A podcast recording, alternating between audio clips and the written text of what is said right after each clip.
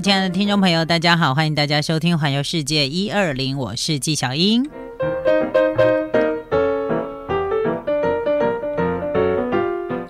好的，随着世界各国呢渐渐的开放自己的国境，然后大家一直心心念念、很期待的日本也开放了。呃，虽然它从六月份开始就是渐进式的开放，那目前为止呢，呃，它只开放让那个团体客入境嘛。不过因为台湾也渐渐的可能，呃，这个疫情要走走向一个收尾期了，所以。大概在我们出国跟待在国内的风险都差不多大的一个情况之下，我想应该很快就可以恢复一个你想要说走就走这样的一个这样子的一个状况了哈。就是我们很引颈期待的这样子的日子，终于也已经来了。所以呢，你是不是已经开始想好自己要怎么样去安排行程了呢？那甚至于呢，这个韩国啦、泰国啦，也都已经展开展开双臂的迎接大家了哈啊。有时候觉得还蛮感动，就是经过那么长的疫情的影响，我们终究还是走到了这一天，就是我们都还能够好好的，呃，还可以去计划说要去哪里旅游，甚至你还还有那个新米爱当抢机票的，我都觉得真的要很感恩了，好不好？那因为这次的疫情真的影响全世界太多太多了，然后。已经引起大家就是几家欢乐几家愁，因为我们没有一天，就是我们很难想象说，在科技这么进步的今天，这么进步的现在，我们居然有可能是走不出、跨不出国门的那一步，真的想都没想到，好不好？不过，呃，走到现在呢，我也觉得真的是还蛮感人的，好不好？好，那今天纪晓要来介绍这个地方呢，我要跟大家来介绍是四国地区。我要跟大家来介绍四国地区的自由行。其实，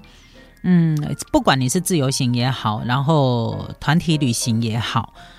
我觉得你都可以选择自己喜欢的。就是比如说，你可能是比较喜欢乡间旅游，比较喜欢看风景啊；有的人可能比较喜欢逛街，有的人是吃美食，然后有的人是喜欢 long stay 哈，就是想要体验当地文化等等。都可以。其实现在你可能会觉得商品没有那么多，但是渐渐的随着越来越开放，开放的幅度越来越大的时候，呃，相关的商品就会越来越多。那我们现在就是帮自己做准备嘛，因为其实日本人都一直在做那个那个田野调查，或者是网络上的调查，就是疫情后你最想去哪些地方，十大最想去的地方，疫情前十大最想去的地方，一生当中必去的一些地方，他们就一天到晚在做这些做。做这些调查，这样其实有时候你会觉得说烦不烦啊？反正就是一直就是我从调查出来的结果，我都觉得也是蛮没有新意的啊。就是大家要去的地方或者是喜欢的地方，我觉得其实都差不多。那不管怎么说，它都可以列入你的一个行程的清单当中的，好不好？好的，今天我要介绍的是爱媛县哈。光是一个爱媛县，其实老实说，你去十次也不够。很很多人，你要是问他说：“哎，你你去哪里旅游？”他说：“我去韩国，去日本，然后我去美国，我去澳洲，哈，然后我去欧洲。”可是呢，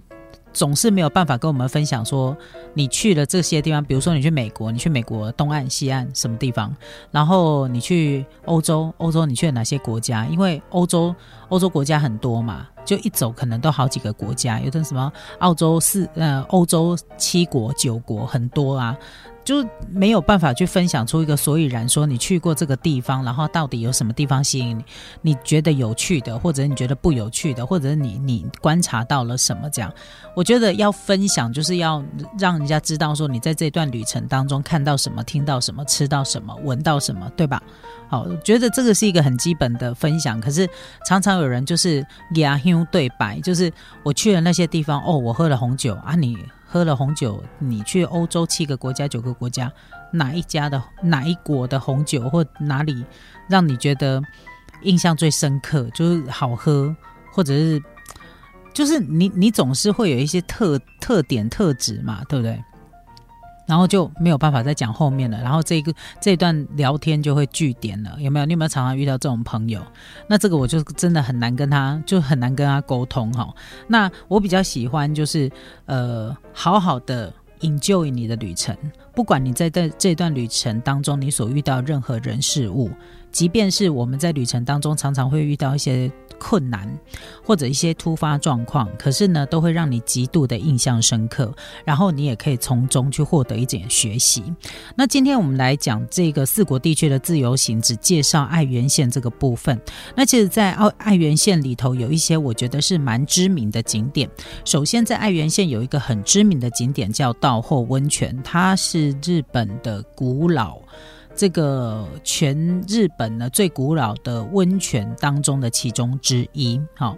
然后呢，甚至于在呃无人车站下滩站，还有呢，像这个喜欢骑脚踏车的朋友，有一个岛坡海道，以及全日本都非常知名的毛巾产地叫精致毛巾，那全部都在爱媛县，所以呢，我们今天就要跟大家来介绍爱媛县到底。要怎么样玩，怎么样安排会比较好？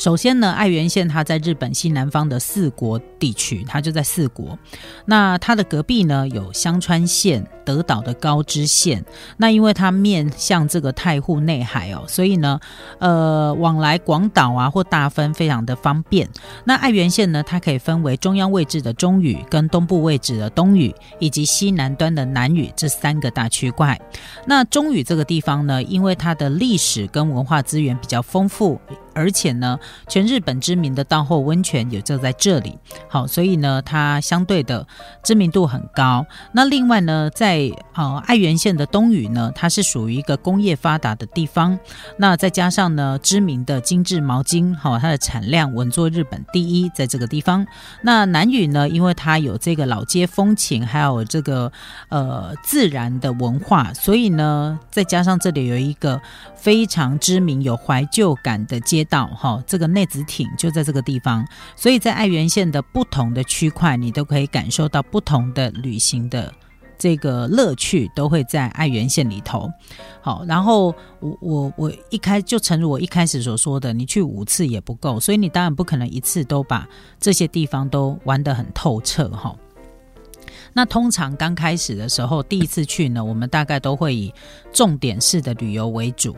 那基本上呢，要前往爱媛的方式，其实也蛮。蛮多的哈，不管你是直接要到四国地区，然后或者是从东京出发、大阪出发，甚至于从名古屋出发，通通都是可以的。你只要搭乘新干线，要来到爱媛，基本上都不难。甚至于呢，你从福冈也都可以来到，轻轻松松来到爱媛县。你只要买一张新干线，好，买一张新干线呢，你就可以来到爱媛县。还有就是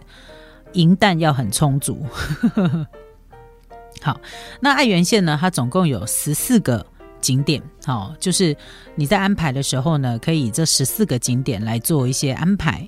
呃，位于这个爱媛县松山市的道后温泉，它是全日本三大古汤之一哦，之一哈。那这个道后温泉有三千年以上的历史。据说这个道后温泉为什么有名？是因为哦，在古时候呢，曾经有一只脚受伤的白鹿，把脚浸泡在泉水当中，它的伤势就好了。那人们也发现了这个温泉的所在。那不只有传说加分，这里的泉质啊，对于神经。关节痛啊、皮肤病啊、手脚冰冷以及恢复疲劳特别的帮助，所以呢，它就成就了很好的口碑。大家就觉得来到这么个地方，来到爱媛，非得到道后温泉泡一泡，泡完以后神清气爽，整个人都变清爽了呢。考试都会考一百分哦，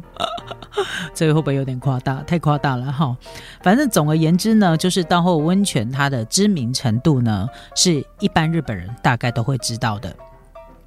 另外呢，来到道后温泉，它有一个知名的景点叫道后温泉本馆。那这个道后温泉本馆呢，它其实有上百年以上的历史，看起来呢非常的古朴。那它也很像哦，如果你有看过吉普力的动画《神隐少女》当中，它很像油屋的那个样子。所以呢，动漫迷来到这个地方也很喜欢来这个地方朝圣。再加上啊。道后温泉其实在西元的一九九四年就成为了第一家被指定的日本重要文化遗产的大众浴池，而且在二零零九年有获得米其林绿色指南三星这个三颗星的最高评价。然后呢，在这个道后温泉本馆，它从二零一九年的时候就开始进行维修，但是它有一个别馆叫飞鸟这个飞鸟奶汤泉、春之汤，还有部分的区域，其实都一直有在营业。所以如果你有机会来到爱园的话呢，虽然呃这个本馆呢在维修，好，那其他的地方它还是有营业，所以你还是可以泡得到这个很赞的道后温泉的。那讲到了道后温泉呢，你就非得要住到它这个地方充满特色的温泉饭店里头，没有错。诶，我应该也在节目当中跟大家分享过，然后也跟大家建议，如果有机会啊，你来到他们这种什么呃很古老的温泉区，其实我觉得不用古老，诶，就是你只要有机会来泡汤哈，因为我自己很喜欢秋冬春的季节。到日本去旅行，那你知道冬天真的超冷的，走路也很冷，然后这个整个就是，尤其是往那个东北那个地方啊，哦，有时候积雪都很深。你知道在那个泡在那种寒冷的天气泡温泉，真的是很爽的一件事情，所以我自己很爱泡温泉。那你来到这个呃日本呢，我觉得真的要安排泡温泉这个行程，然后呢，你。一定要找机会来住一次，什么叫做传统的温泉旅馆？因为呢，你住了那个温泉旅馆以后，你去感受它那个一整套的那个温泉文化，你会觉得说，难怪日本那么爱泡温泉，哈，然后难怪为什么来日本一定要安排那个温泉的行程，因为它从入住。然后一直到你泡汤，当然各个地方有不同的泡汤文化，不同的全职。然后每一个温泉旅馆其实都有它不同的个性，在服务上也会有一些些不一样的地方的区隔，随着区域性而会有一些改变，而会有一些不同。那你去感受那种纯日式的那种服务，你会真的觉得住那个温泉旅馆哦。不管你是住那个一个晚上超高级的那一种，很贵的那一种，或者是普通的那一种，我记得普通一点的温泉旅馆的话，大概一个人的预算一个晚上的话，我觉得大概也要抓在一万块左右日币吧。好，差不多。我说一个人哦，好。这个算是很普通、很普通的，那就不要再谈那个一个晚上几万块日币的那一种。那你有去住过他那个温泉旅馆？你去体验他们那种从古时候啊流传下来的，就是去照顾客人，然后呃去服务客客人的那种很贴心的照顾。